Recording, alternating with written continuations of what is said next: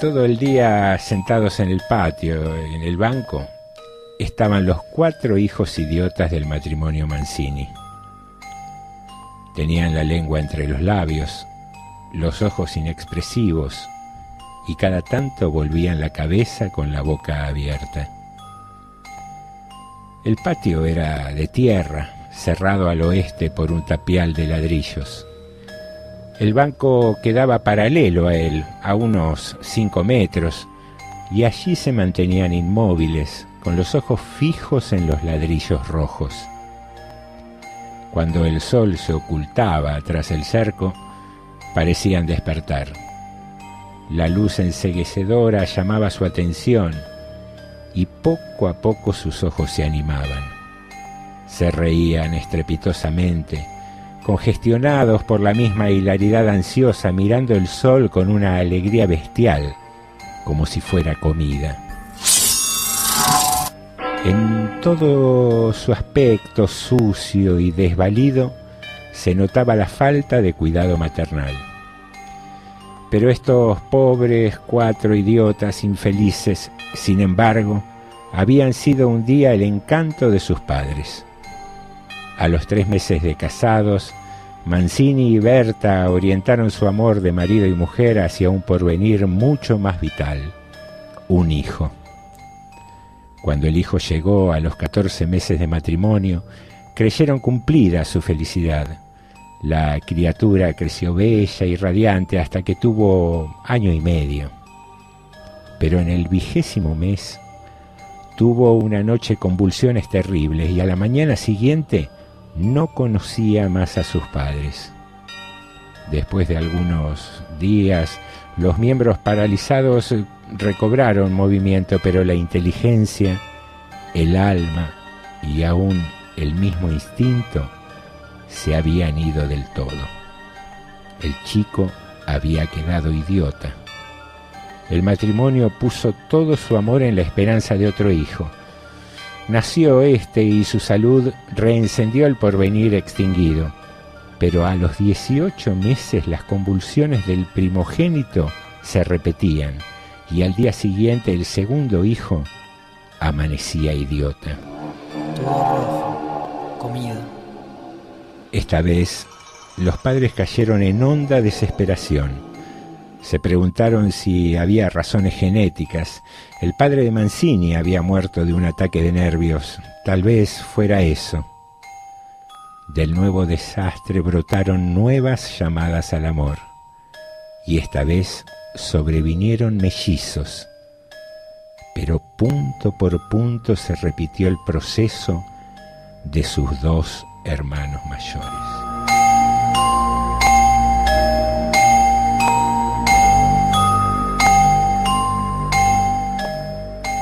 Con los mellizos pareció haber concluido la aterradora descendencia y también el amor entre ambos esposos, que íntima y recíprocamente se culpaban de su desgracia. Pero pasados tres años desearon otro hijo, confiando en que el largo tiempo transcurrido hubiera aplacado la fatalidad. Nació así una niña. Vivieron dos años con la angustia esperando siempre otro desastre. Pero nada acaeció y los padres pusieron en ella todo su amor, olvidándose de sus otros hijos. La sirvienta se encargaba de ellos con visible brutalidad. Pasaban todo el día sentados frente al cerco, abandonados de toda remota caricia. Bertita cumplió cuatro años y esa noche, resultado de un atracón de golosinas, la criatura tuvo algún escalofrío y fiebre y el temor de verla morir o de quedar idiota tornó a reabrir viejas heridas. Los padres permanecieron toda la noche junto a la pequeña que a media mañana despertó con un gemido y desperezándose. La ligera indigestión había desaparecido. De la alegría los padres decidieron salir después del almuerzo. Como apenas tenían tiempo, ordenaron a la sirvienta que matara una gallina. Mientras la sirvienta degollaba en la cocina al animal, desangrándolo con parsimonia, creyó sentir algo como una respiración tras ella. Al darse vuelta, vio a los cuatro idiotas con los hombros pegados unos con otros, mirando estupefactos la operación.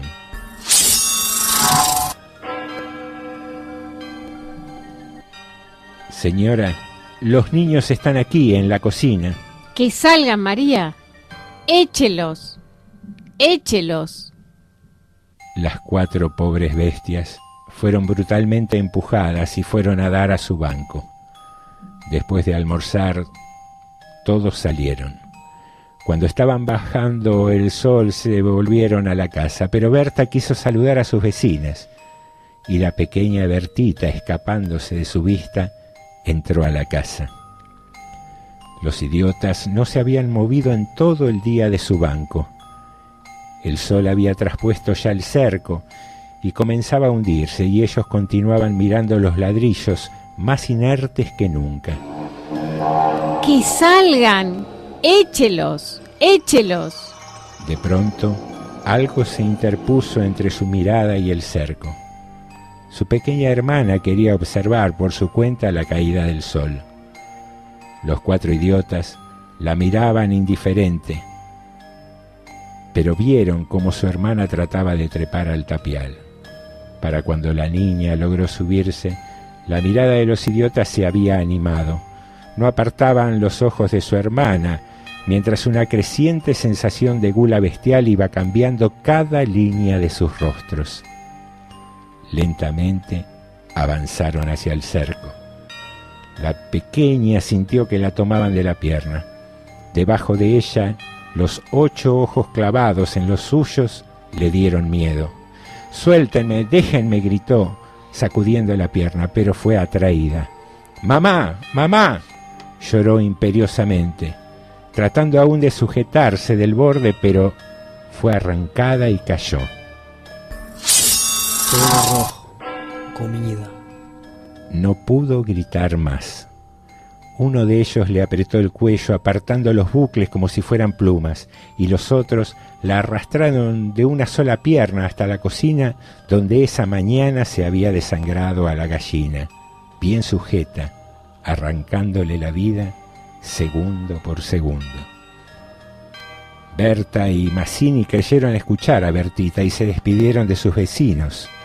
Mientras Berta iba a dejar su sombrero, Massini avanzó en el patio.